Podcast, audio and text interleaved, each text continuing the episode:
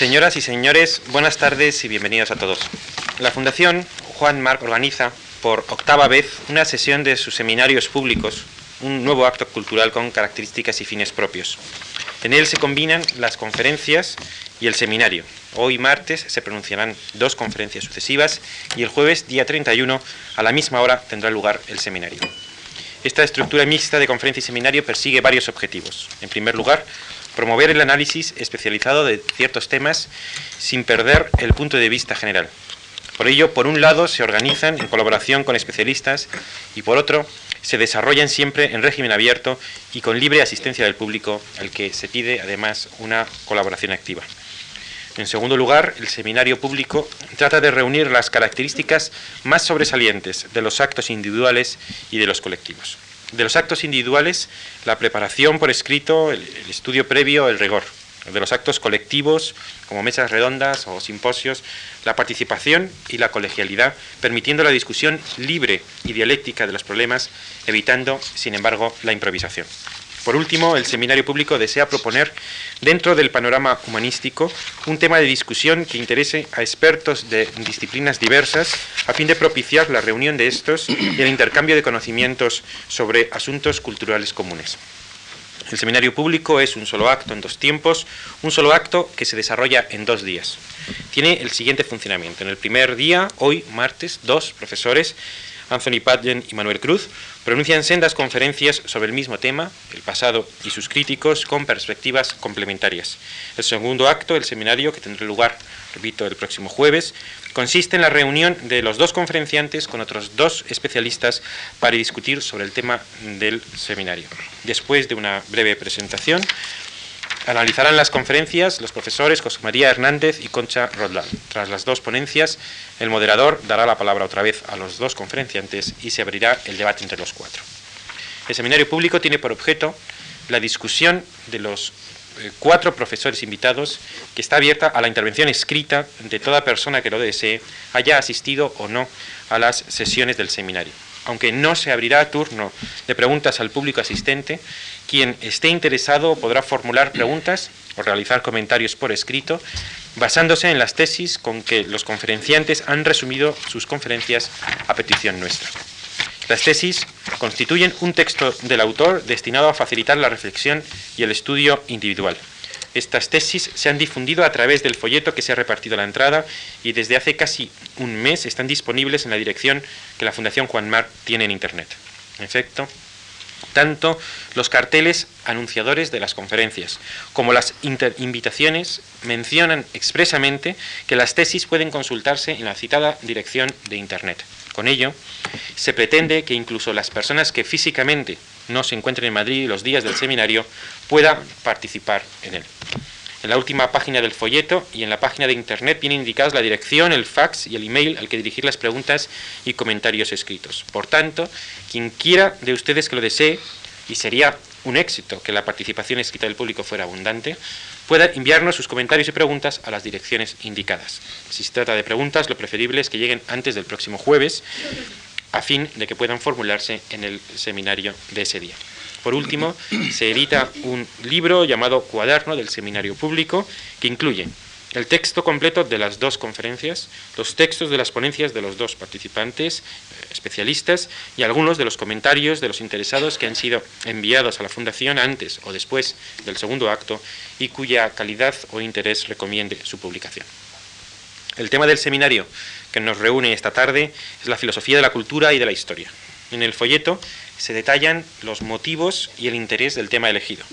Si la mentalidad premoderna tenía una concepción circular del tiempo, que veía en los acontecimientos de la historia la repetición de los hechos fundamentales del pasado, la modernidad la cambió por una concepción lineal, en la que el pasado se deja a la espalda y se supera en dirección a una meta situada en el futuro. La modernidad sustituyó el pasado por el futuro, la repetición de lo mismo por el anhelo de lo nuevo. Además, los pensadores ilustrados consideraron que la historia debía avanzar conforme a unas leyes racionales y que, en consecuencia, el progreso de la civilización tenía la misma necesidad que los hechos de la naturaleza. Todo este planteamiento global entra en crisis en la rebelión posmoderna. Las guerras mundiales fueron experiencias de barbarie en el seno mismo de la civilización occidental, lo que hizo perder a muchos la fe en la doctrina del progreso necesario. Sin duda, se duda entonces del poder omnímodo de la razón, de la, capacidad, de la capacidad salvadora de la ciencia, de la posibilidad de alcanzar algún día las utopías que imaginaron algunos y en general de toda explicación unitaria y totalizadora de la historia, lo que Lyotard llamó los grandes relatos.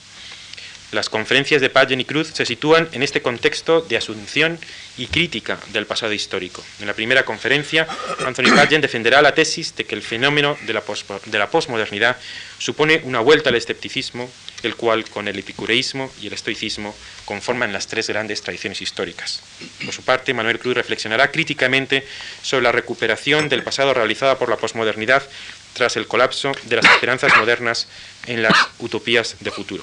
Las dos conferencias, que tienen un carácter abiertamente complementario, serán objeto de análisis en la reunión crítica posterior con José María Hernández y Concha Roldán. Les dejo ya con los dos ilustres profesores para dar paso a las conferencias. Es un verdadero privilegio para la Fundación Juan Mar contar con la presencia de los profesores Pagen y Cruz. El profesor Pagen es Harry C. Black Professor of History de la Johns Hopkins University. Sus obras sobre la historia intelectual de la cultura latinoamericana y colonial y la ideología de los imperios modernos han sido traducidas al italiano, alemán, al francés, al castellano. Entre las, traducciones castellanas figuran títulos como La caída del hombre natural, el indio americano y los orígenes de la etnología comparada, el imperialismo español y la imaginación política o señores de todo el mundo, ideologías del imperio en España, Inglaterra y Francia en los siglos XVI, XVII y XVIII. Manuel Cruz es catedrático de filosofía de la Universidad de Barcelona. Entre sus últimas publicaciones figuran Narratividad, la nueva síntesis, Filosofía de la historia, A quién pertenece lo ocurrido, Hacerse cargo o las compilaciones Tiempo de subjetividad y el estudio Pensar en el siglo con Gianni Pátimo. A los dos, la Fundación Juan Marc les da la bienvenida y agradece su presencia. A continuación, la conferencia Las tres grandes tradiciones históricas a cargo del profesor Padgen a su término, seguidamente, el profesor Cruz leerá su conferencia El desprestigio del pasado. La Fundación desea agradecer expresamente al profesor Pagen su gentileza de expresarse en castellano. Muchas gracias.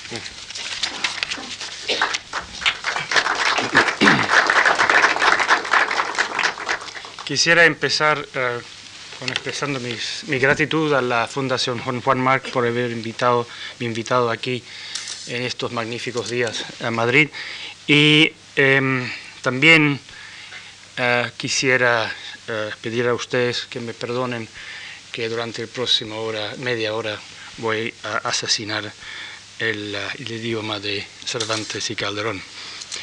Em, permítanme comenzar, empezar con un anunciado sencillo. La historia de la tradición filosófica occidental puede ser descrita como un pulso entre tres viejas escuelas de pensamiento, el escepticismo, el epicureísmo y el estoicismo. Para seguir expresándome en, del modo más sencillo posible, diré que estas tres escuelas alentaron las siguientes posiciones filosóficas. Los escépticos creían que la inteligencia humana no podía llegar a alcanzar ningún conocimiento ciertamente incuestionable sobre nada en el mundo. Evidentemente, una postura semejante traía consigo ciertas complicaciones prácticas. Como observó el gran filósofo y escéptico eh, escocés David Hume, él no tenía dificultad alguna en poner todo en cuestión mientras permanecía encerrado en su estudio. Pero el momento que se salía de casa estaba obligado a aceptar que aquello que encontraba a su paso era de hecho lo que él oía y veía con sus sentidos. Su misma supervivencia física dependía de ello. Los epicúreos, por el contrario, sí que sostuvieron que los seres humanos sabían algo con certeza. Al menos ellos querían saber que todos los seres humanos temen por igual el dolor y que todos disfrutan con las cosas buenas de la vida. Una vida buena, por tanto, era aquella que minimizaba el dolor y maximizaba el placer.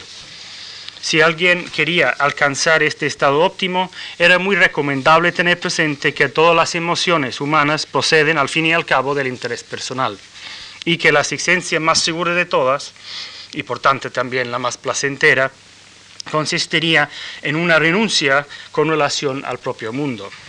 Por eso insistían en que el lugar ideal para vivir era siempre la comunidad más pequeña, la comunidad más pequeña posible entre todas las, ah, las fiables. Y de ahí también la importancia que los epicureos daban al jardín, el jardín como núcleo ah, de una comunidad ah, privilegiada. Los estoicos mantuvieron que el ser humano no se caracterizaba precisamente por su dimensión individual, como pensaban los epicúreos, sino que todos los individuos formamos parte de un mismo cosmos viviente y por tanto que solo se puede dar sentido a nuestras vidas individuales mirando al mismo tiempo al conjunto de la naturaleza. Esto mismo llevó a los estoicos a rechazar la idea de que pudiera hacerse cualquier clase de distinción dentro de la categoría de lo humano lo más importante de todo para ellos era la clásica distinción entre el cuerpo y el alma, insistiendo al mismo tiempo en que tampoco tenía mucho sentido una división entre los distintos pueblos del mundo. Lo que hoy llamamos cosmopolitismo tiene sus orígenes en estas creencias. Ahora, estos son las tres grandes tradiciones ah, filosóficas del mundo occidental. Ahora, la historia de la premodernidad, la modernidad y la posmodernidad, y sin ninguna duda también de lo que decidamos llamar post-postmodernidad, ha sido una lucha continua por hallar un modo de reconciliación entre estas tres tendencias filosóficas. Es decir, ser escéptico sin que esto suponga el caer en la trampa de abandonar todas las otras formas de indicación intelectual ser epicúreo sin convertirse en un simple reduccionista, esto es, sin reducir lo humano a un simple conjunto de respuestas puramente animales, el puro interés personal. Y por último, ser estoico sin dejar de ver también la humanidad en las debilidades de los propios individuos. Ahora, simplificando todo lo posible una vez más, la historia de esta contienda vendría a ser a grandes rasgos la siguiente. Escépticos, epicureos, epicúreos y estoicos eran tres escuelas de filosofía antiguas, claro está, que proponían un universo donde no había lugar para la divinidad. Es decir, no había lugar para una divinidad que poseyera una voluntad en el sentido que más adelante adquiriría esta palabra. Es cierto que el mundo natural estaba dotado de un telos, es decir, un fin, para los estoicos igual que para Aristóteles. Pero esto no quería decir que estuviera sujeto a una forma de inteligencia divina. El triunfo del cristianismo supuso, sin embargo, una transformación radical en este terreno. No solo porque se introdujo la idea de un Dios único y omnisciente, sobre todo porque surgió, algo que había estado ausente de todos los sistemas de pensamiento antiguos, es decir, la teología la teología, es decir, como ciencia. Evidentemente hay una teología antigua, pero no, no está concebida como una ciencia, como una forma de conocimiento, como un logos. El cristianismo se apropió de las concepciones platónica y aristotélica del bien y también adoptó la imagen estoica de una naturaleza inmanente. Pero el cristianismo nunca dejó de subordinar estos postulados al principio de que todo cuanto el género humano podía llegar a conocer acerca del mundo se encontraban ya escrito en un conjunto de textos que eran producto del dictado divino, o bien en otros casos, como ocurría con los textos de los padres de la iglesia, hasta cierto punto también con los doctores de la iglesia, que eran textos divinamente inspirados, eran textos autoritarios, tenían la autoridad. Esto parecía eliminar cualquier posibilidad y legitimidad de esto que ahora llamamos filosofía. Por lo que yace a la Europa cristiana, la especulación filosófica sobrevivió, aunque radicalmente eh, degradada, como servienta de la teología. La teología también transformó la comprensión clásica de la historia. Una historia que para los antiguos no había tenido ningún sentido trascendente, tratándose únicamente eh, de las huellas de los agentes humanos en el tiempo, se convirtió de pronto en el aspecto temporal de un plan divino, lo que San Agustín llamó la operación Dei. De este modo se pasó del tiempo humano al tiempo escatológico. Si para los antiguos los hechos de la historia habían sido simplemente eso, hechos, para los cristianos los hechos de la historia ya no eran solo hechos, sino signos, evidencias del propósito último de Dios. El consenso general logrado en, Europa por la Iglesia cristiana alrededor del siglo, más o menos del siglo IX, se esfumó hacia la segunda mitad del siglo XVI. La reforma calvinista y luterana no solo puso en cuestión la validez del viejo consenso teológico sobre un gran número de asuntos, lo peor fue que desató una serie de violentas guerras de religión que duraron de forma intermitente entre 1447 y 1648, o sea, un, poco más que un siglo, en, el área norte central de la Europa cristiana con evidente intervención por parte de los españoles y los uh, portugueses. Hacia la mitad del siglo XVII, la misma Europa, que una vez estuviera unida confesional y intelectualmente, se hallaba dividido en dos grandes zonas claramente diferenciadas, un norte mayoritariamente protestante y un sur mayoritariamente católico. Un telón cultural, político y finalmente, obviamente, económico se dejó caer en medio de Europa. Y un telón que, aunque algo deteriorado, todavía puede apreciarse en nuestros días. Esto dio la puntilla a la antigua creencia en la fuerza de la revelación. La reforma, o mejor dicho, lo que siguió, la guerra que siguió, privó de este modo a Europa de su antigua identidad y certeza. Pero la reforma también lanzó al mundo cristiano a una, lanzó al mundo cristiano a una sucesión de crisis cuyo objetivo último, de un modo u otro, siempre era siempre ha sido siempre el mismo, hallar algo que sustituya al viejo consenso ah, cristiano. No se trataba de cuestionar la existencia de Dios, ni que tuviera este Dios un plan para este mundo, o que pudiéramos llegar a conocer algo de este mediante la atenta lectura de la Biblia. Sobre todo esto todavía había un cierto consenso entre tanto protestantes que católicos. Lo que ocurría es que la idea de la comunidad cristiana ya no podía seguir actuando como garantía del conocimiento puramente humano. Al mismo tiempo, el creciente influjo de información que llegaba desde América, Asia y África acerca de sociedades que mantenían estilos de vida distintos al, europeo parecía privar al mundo social y políticamente hablando de toda su coherencia y estabilidad anterior. Ahora, la respuesta a este cataclismo intelectual supuso la recuperación de una nueva veta escéptica una vete que trae consigo una nueva revolución en el pensamiento, que esta vez nos llevaría a la ruptura con el, ideal universalista del viejo mundo europeo. El resultado es suficientemente, ahora suficientemente conocido por todos, eh, dicha eh, revolución eh, científica. Una nueva perspectiva con relación a todas las formas posibles de conocimiento se abrió paso.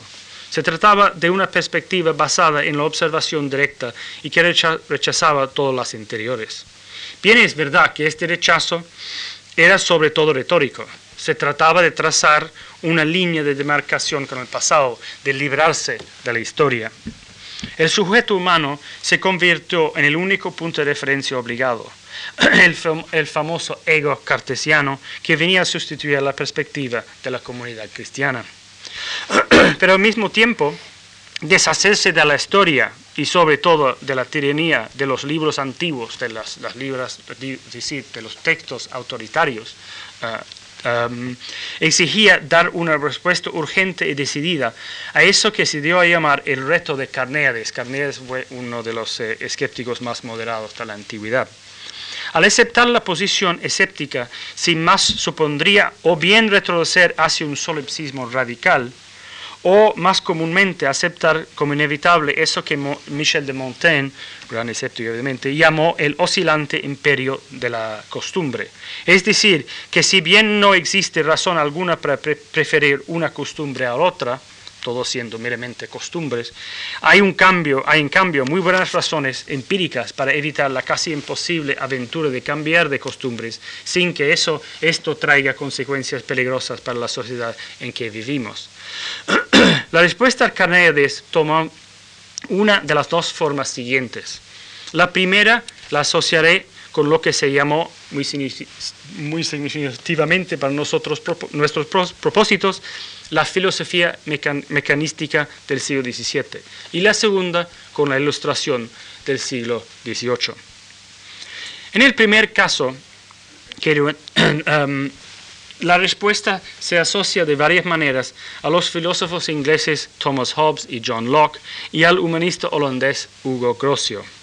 Cada uno, a su manera, cada uno a su manera, los tres subrayaron el hecho de que lo único seguro en el mundo sin certezas y sin posibilidad alguna de una nueva revelación es que los hombres desean evitar el dolor de modo, y de modo especial el dolor que conduce a la muerte. Como dejó bien claro Grocio, el amor es lo que él llamó el primer principio de todo el orden natural. Pero este amor es cito, una fuerza y una acción dirigida sobre todo a la defensa del interés propio.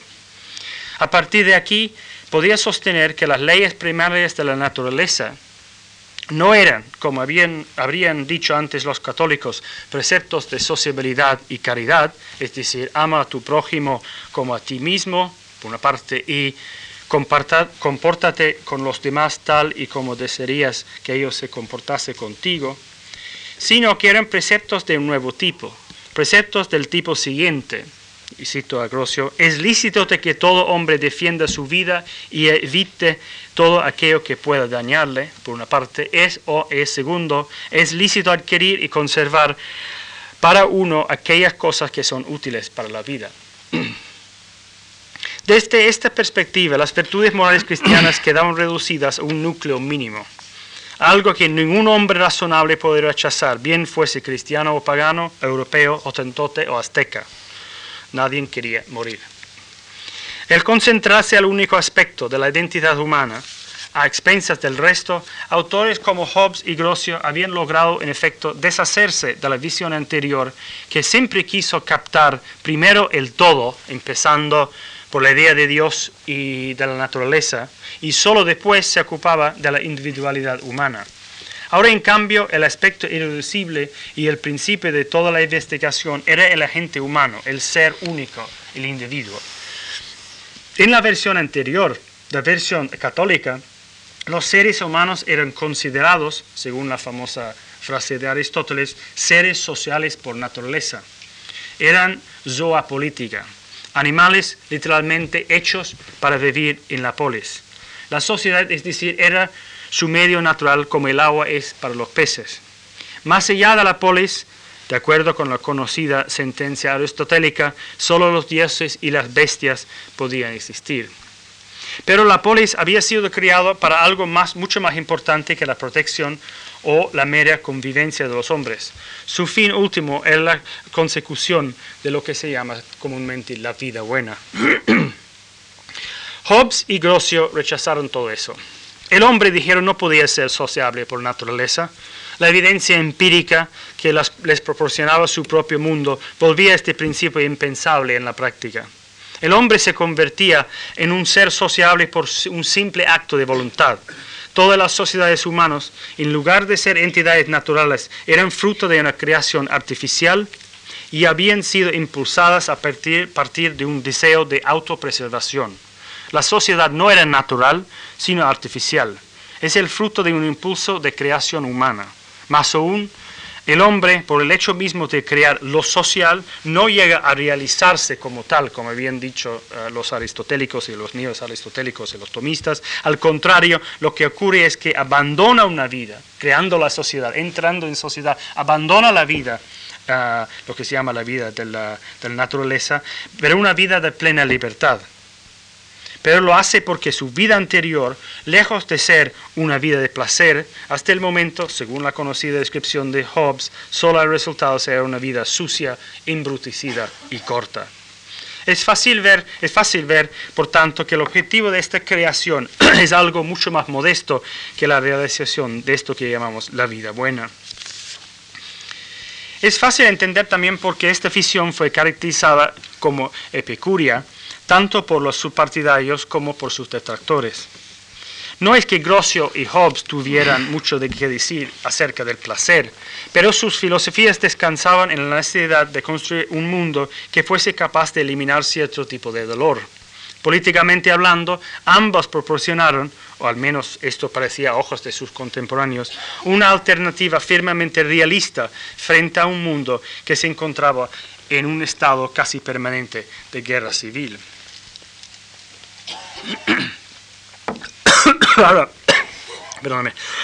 La segunda respuesta, frente al reto escéptico, adoptó una visión algo menos obviamente reductora de la naturaleza humana.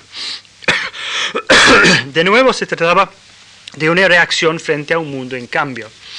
La paz de Westfalia de 1648 puso fin a la Guerra de los 30 años y significó un cambio radical en el paisaje político europeo supuso de una forma efectiva una barrera infranqueable para todo futuro conflicto confesional eh, en Europa. El resultado práctico fue una nueva Europa de naciones, o, así se creó entonces, que traía consigo una nueva era de paz. Parecía haber más motivos para la esperanza y con ellos más razones para abrazar una visión más optimista sobre la condición humana y su historia. Aquí la, la figura más influente fue la, del jurista sajón Samuel Pufendorf, quizás uno de los autores más leídos ah, del siglo XVII y XVIII. El tratamiento que Pufendorf dispensa a la sociedad en sus orígenes es muy similar al de Grocio o Hobbes. Pero mientras Grocio y Hobbes consideraban que las sociedades eran creaciones artificiales que pueden evolucionar técnicamente pero carentes de atributos morales. Pufendorf, que acepta que son el resultado de la acción humana, piensa que una vez establecidas, estas sociedades se constituyen en personas morales, cada una según sus palabras, como una persona indivisible, dotada de inteligencia y voluntad y capaz de realizar acciones peculiares y distintivas de las de otros individuos. Mediante uno o más actos de su voluntad, la humanidad habría conseguido hacer realidad no un ser artificial, por un acto artificial, no había creado un ser artificial, sino había creado un ser natural, un ser dotado de sus propios atributos morales. El hombre de, de, de, Pufendorf estaba dispuesto por naturaleza a la benevolencia para con las otras criaturas de su especie. Pufendorf creía que una sociedad que no estuviera basada en el mutuo reconocimiento no podía permanecer unida, especialmente ahora que había desaparecido el puntal ofrecido por el código religioso universalmente aceptado. El mismo Pufendorf describió la distancia que le separaba de Hobbes y Grocio en términos de la oposición entre epicureísmo y estoicismo. La premisa, premisa básica a partir de la cual deduzco la ley natural, escribió en respuesta a uno de sus críticos, está en oposición directa a las teorías de Hobbes, pues mientras que yo me sitúo muy cerca a la razonable teoría de los estoicos, Hobbes, por el contrario, nos ofrece un refito, refrito, rechauffé de las teorías de los epicúreos. Y aquí comienza la ilustración. Lo que Pufendorf quería decir con la expresión razonable teoría de los estoicos era que los seres humanos existen únicamente como individuos complejos, que solo existen como parte de un todo, nunca como individuales, individuos eh, atomizados. Esto último, que, se corresponde con lo que los estoicos llamaban oikeoses, implicaba una necesaria conciencia interna del yo, es decir, la humana habilidad para captar el mundo externo como una forma de sensación internalizada. Por eso, Pufendorf podía insistir en que una agresión sobre la identidad de la persona es tan peligrosa como una agresión física sobre su cuerpo. El hombre es un animal, escribió, que no solo está intensamente interesado en su propia preservación, sino que también posee un fino y primigenio sentido acerca de su valor como hombre. Apartarse de esto es causa de no menores perjuicios corporales y materiales. El, no, el, nombre, el nombre del hombre mismo yace una cierta idea de dignidad, de modo que la respuesta más efectiva a la insolencia y los insultos es decir, mira, yo no soy un perro, sino un hombre como tú. Ahora, Aquí la necesidad recíproca de reconocimiento de los hombres había una visión de la psicología humana que hacía ridículo el tipo de cálculo presupuesto en las concepciones grossiana y obsiana del individuo. Fue este aspecto del estoicismo lo que permitió a los teóricos sociales de la ilustración restaurar la imagen de la identidad humana algunas de las inclinaciones naturales hacia el bien que los herederos de Hobbes parecían haberle negado, sin tener que retroceder por, ello hasta Aristóteles y su zoon politikon, o bien hasta las virtudes morales aristotélico-tomistas, con la que esta noción tenía tanto en común. El retorno al estoicismo tenía además otra ventaja para los escritores del siglo XVIII. El hombre había sido definido para Aristóteles como una criatura de la polis y su historia colectiva era la historia del Estado. A diferencia del hombre aristotélico, el hombre estoico no es un animal político, un zoon político, sino más bien un animal cosmopolita, zoon cosmopolitico. La visión estoica de la naturaleza como conjunto armonioso que incluía a toda la humanidad había sido lanzado por Zenón, el fundador de la escuela estoica, mediante su famosa frase, cito, todos los hombres son conciudadanos de un mismo demos, que debería consistir en una misma vida y orden, coinos, con el rebaño que, que pasta en un prado común. Esta visión universalizadora encajaba mejor que el aislacionismo de los epicúreos del siglo XVII con la cultura política del momento, es decir, cuando aquello que ahora llamamos eh, globalización llevaba ya algún tiempo en marcha. El cosmopolitismo estoico tendía además la ventaja de reflejar una de las tendencias básicas del cristianismo, una tendencia que encontraba su expresión más vigorosa en la epístola de San Pablo a los Colosenses. El hombre nuevo el cristiano, escribió San Pablo, se han, se han, renovado a la imagen de su Creador. Ya no existe distinción entre judíos y no judíos, circuncidados y no circuncidados, más o menos civilizados, bárbaros, esclavos y libres, sino que Cristo es todo en todos. Ahora, en vez del hombre renatos del cristianismo, lo que llegaba era el individuo autónomo, aunque revestido del gregarismo cosmopolito de los filósofos ilustrados.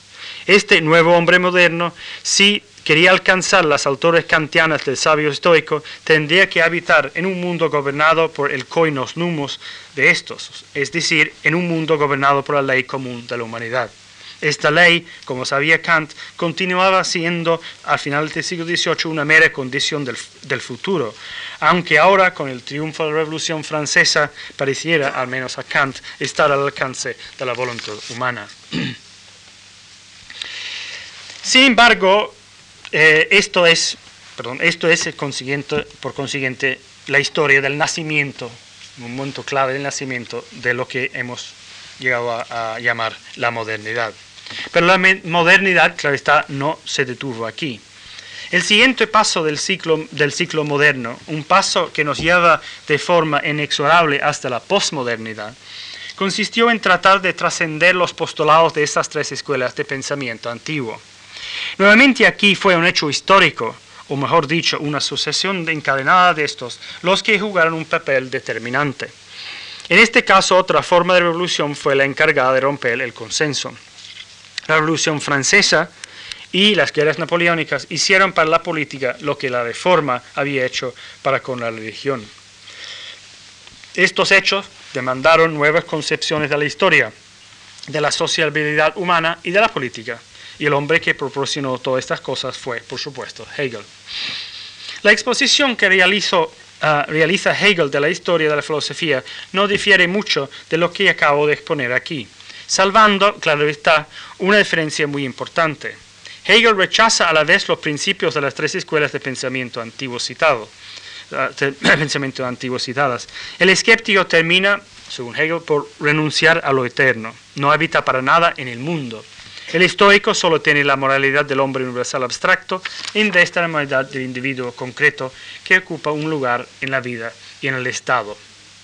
También el, estoico es el estoicismo es el fondo para Hegel de la esclavitud mental. Y por último, el epicúreo, el epicúreo, con su énfasis en la autosuficiencia, lo único que consigue es hacer que la filosofía del placer tenga en cuenta los placeres más internos y dependientes. Nada de tabaco, alcohol y mujeres, porque estos son placeres que finalmente conducen al dolor. Únicamente la contemplación, es decir, la filosofía, es un placer por completo libre de dolor.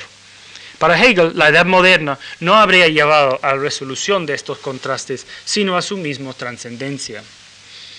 Todas estas escuelas antiguas de pensamiento, según Hegel, se habrían ocupado exclusivamente de una proyección en el mundo. Es decir, que conforme a sus planteamientos, el hombre actuó siempre a partir de la imagen que proyectaba de sí mismo. El futuro fue realización de una imagen proyectada sobre el mundo externo. Hegel, por su parte, trataba de trascender la duda filosófica y sus diferentes soluciones, demostrando que lo que él llamaba el absoluto, el zeitgeist, el espíritu del mundo, rechazaba en efecto todas las formas externas ah, de la crítica filosófica, captándose a sí mismo como absoluta.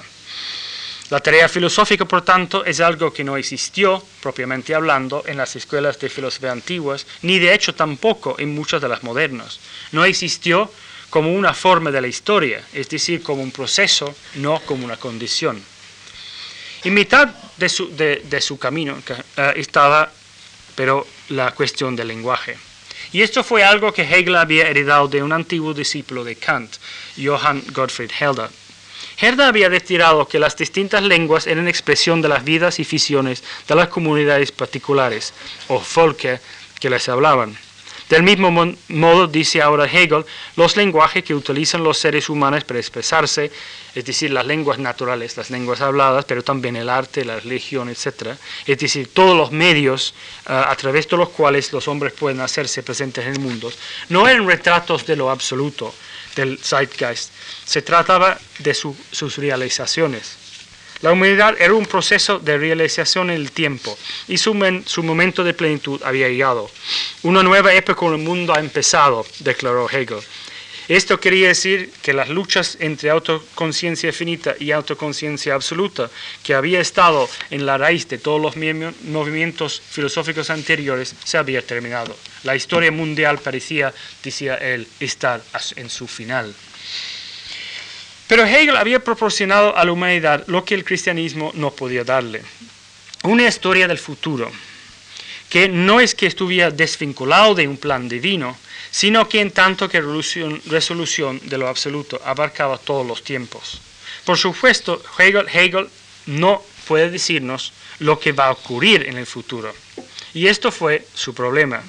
Pues como señaló Kierkegaard, aunque los filósofos y aquí quería decir Hegel, pueden escribir sus filosofías hacia atrás, ellos serán necesariamente vividos hacia adelante. Hegel estaba escribiendo en un momento en que parecía que la Revolución Francesa y sucesor Napoleón iba a imponer un nuevo orden mundial, o al menos un nuevo orden mundial para Europa. La fenomenología del espíritu fue escrita poco después ah, de la ah, batalla de Jena, cuando Hegel mismo vio a, Napoleón y lo describe nuestra famosa frase como el Zeitgeist montado a caballo. Ahora, dos cosas siguen, sí siguen de, de este relato. La primera es que tras la derrota de Napoleón, la visión de un espíritu del mundo unificado también se desvaneció, incluso al nivel europeo. Hegel en parte estuvo en duda con Herder, o al menos puede ser visto como el final de un proceso de interiorización del pensamiento que arrancó con este. Pero Hegel también rechazó o simplemente ignoró el principio básico de Herder, es saber si todo lo que somos es producto de nosotros y solo de nosotros, entonces las formas de expresión de nuestro ser cambiarán de comunidad humana en comunidad humana, de pueblo en pueblo, de nación en nación. Para Herder, el Geist solo puede ser, el espíritu decir, solo puede, el Geist de una cultura en particular. La visión romántica del pueblo o la nación como expresión particular y autónoma de algún ser absoluto aseguraba su carácter único y su incomensurabilidad única. Herder, por tanto, a diferencia de Hegel, pensaba que el proceso histórico era una sucesión de narrativas que con carácter discrecional se ajustaba a los acontecimientos ocurridos en cada pueblo. Para Herda, por tanto, la historia es la historia de cómo se expresa este reconocimiento interno de ser español, por ejemplo, o ser alemán, o ser birmano, o ser malí. Si Hegel estaba respondiendo, al menos en parte, a los principios universalizadores de la Revolución Francesa, Herder tenía puestos sus ojos en el proceso inverso, en algo, que estaba ocurriendo más cerca de casa. Estoy hablando de la desintegración de los antiguos bloques cosmopolitos europeos, en particular el imperio austrohúngaro, y el crecimiento en paralelo del nacionalismo. Es por ello que Herder se hace eco del énfasis puesto en los epicúreos, en las nociones del tiempo y lugar, en la especificidad de los individuos, en la necesidad última de cultivar nuestro propio jardín. Justamente por esto último, porque es nuestro, mientras que el mundo, además de ser probablemente una mera alusión, es un lugar que nunca llegamos a conocer en toda su complejidad y magnitud. Esto no eliminaba la posibilidad de que las diversas naciones del mundo pudiesen compartir algunos fines comunes como naciones. En términos generales, este es el modo en que fue concebido el nacionalismo por Mazzini, Cataneo y los demás arquitectos de la nueva Europa postimperial de la década de 1880. Esta imagen de un mundo de naciones todavía nos acompaña vagamente concebida, cada una de las naciones expresaría una forma de identidad que sería desplazando, según las versiones más optimistas, hacia un futuro marco cosmopolito en el que Así se espera, las particularidades culturales se reconciliarían con, el universalismo. Esto es el principio que guía todavía en los Estados Unidos de América, por lo menos en, uh, sus aspectos uh, liberales, y la asunción Ah, sobre la cual se concibieron los Estados Unidos de Europa por Jean Monnet y Altiero Spinelli, que fueron los fundadores y grandes padres ideológicos de la Unión Europea. Sin embargo, en la primera mitad del siglo XX, el nacionalismo entendido en sentido hederiano sufrió la misma catástrofe que arruinó en su día a la cristiandad en el siglo XVI. Lo que una vez sirvió para unificar se convirtió de nuevo en la fuente de un amargo conflicto ideológico. Dos guerras mundiales, dos guerras civiles europeas, como las llamó con razón Salvador de Madera, dieron el, al traste con la creencia compartida en la, Europa las naciones de Mazzini y también destruyeron toda fe en el consenso filosófico predominante, como habían hecho primero la Reforma y después la Revolución Francesa.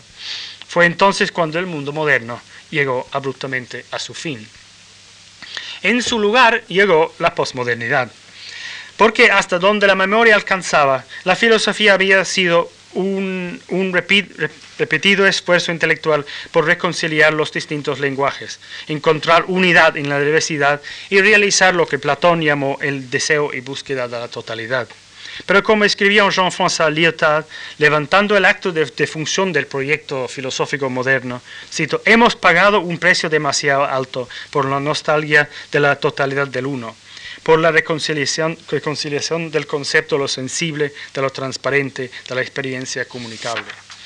Por sustituir es, esto que Lyotard ha llamado le grand récit eh, de Europa, se nos ofrece un mundo de discursos mutuamente enfrentados el, mundo de la diferencia permanente reconocido. Ahora nos hemos librado de la metafísica, de la filosofía misma, pues se trata de huir de las narrativas dominadoras que alimentan todo discurso filosófico. Solo nos, nos quedan los pequeños relatos de Petit Histoire.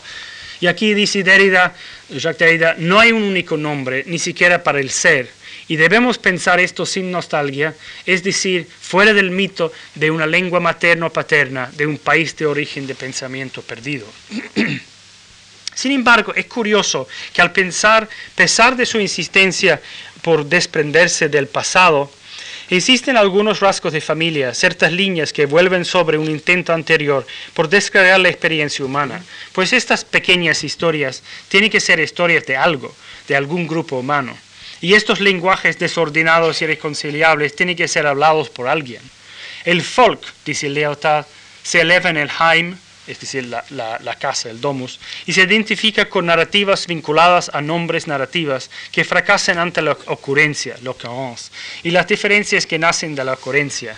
Y mutatis mutandis, como sugiere además el uso de estos términos que precisamente introdujo Herda en el discurso filosófico, Folk, Heim, etc., para subrayar la importancia de la particularidad cultural. Esta particularidad, la tradición y el nacionalismo puede ser también expresados en términos de una fabricación de narrativas uh, y discretas. Y esto le llama Lyotard una uh, narrativa salvaje en relación con una una exposición de las prácticas narrativas de una tribu de indios centroamericanos llamado Kashinawa. Esta narrativa que teje eh, un relato o relatos en torno a la identidad que es enteramente, enteramente Kashinawa y no humana, porque como otras muchas tribus, uh, Levi Strauss lo había hecho notar en su momento, los Kashinawa no tienen una palabra que puede ser traducida fácilmente por humano. Ellos son, por consiguiente, los únicos hombres verdaderos. No queda claro en el texto de, de qué puede ser el resto de la humanidad. No son ciertamente armadillos.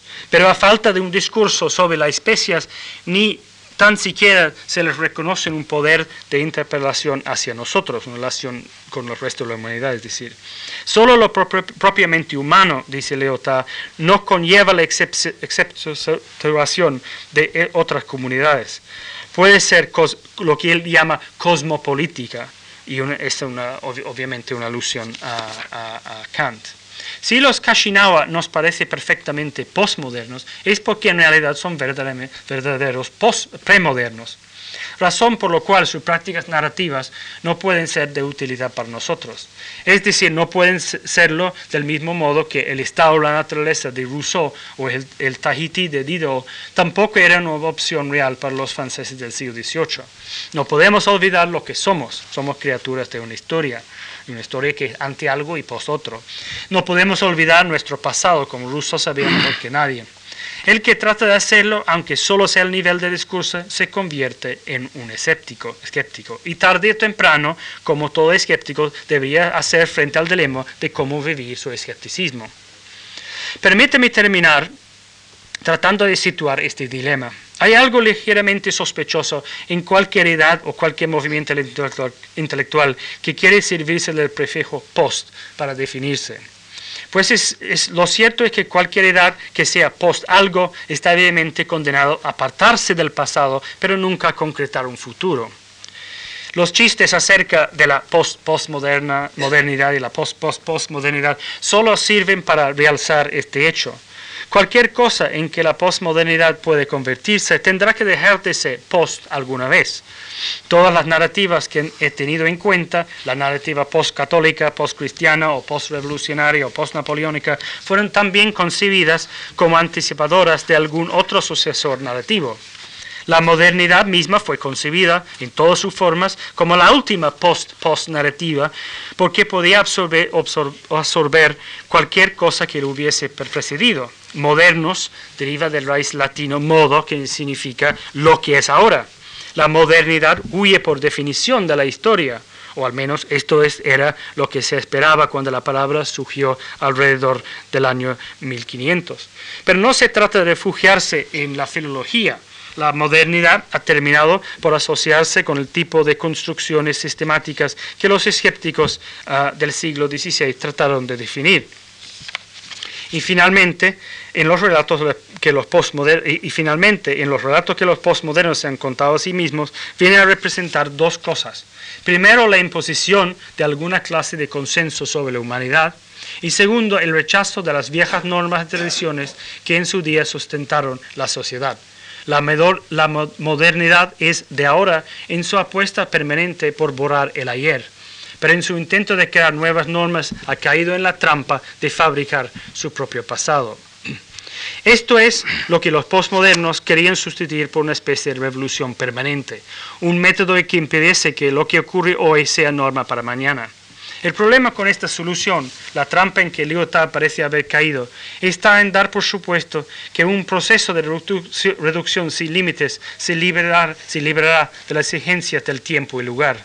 Al final de la condición postmoderna, Lyotard se ocupa en la búsqueda de una definición de la justicia a través de un consenso universal como el que se plantea Habermas.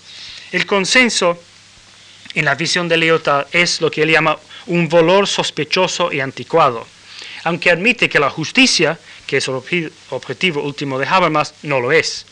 ¿Por qué no lo es? Es algo que él no, aclara. De modo que el único modo de alcanzar la justicia es por medio de un consenso muy localizado y plural. Un consenso que será organizado como un juego de cuyas reglas son aceptados por sus jugadores y que siempre serían susceptibles de cancelación. Fin de cita. El contrato, que, el contrato social, que una vez creemos un contrato para el hombre, el ser humano, un contrato inmutable en el tiempo, es ahora una, lo que él llama multiplicidad de meta-argumentos finitos.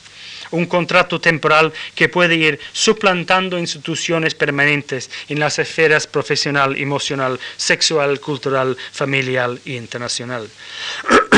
Ahora, el aroma de los años 60 todavía prevalece, pero el libro la condición postmoderna, que fue escrito en 1979, tiene la misma estructura formal de planteamientos escépticos muy anteriores. No puede haber certeza alguna en el mundo, y por consiguiente cualquier tipo de universal, incluso la situación ideal de habla, soñado por los neocantianos como Habermas, es solar para el desengaño.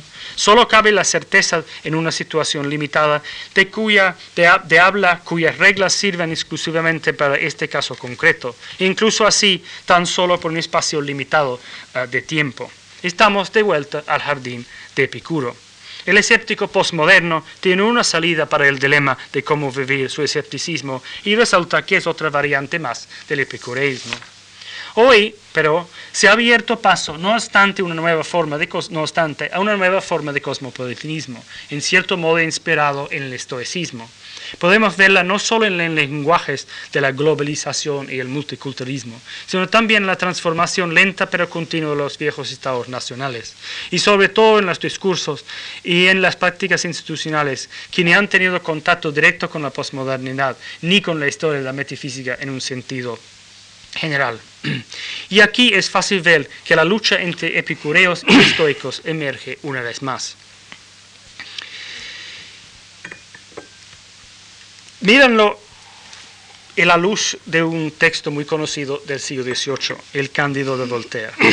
Cándido, como todos recordarán, comienza su vida como un devoto seguidor del absurdamente optimista y también firmemente estoico doctor señor Pangloss, su preceptor.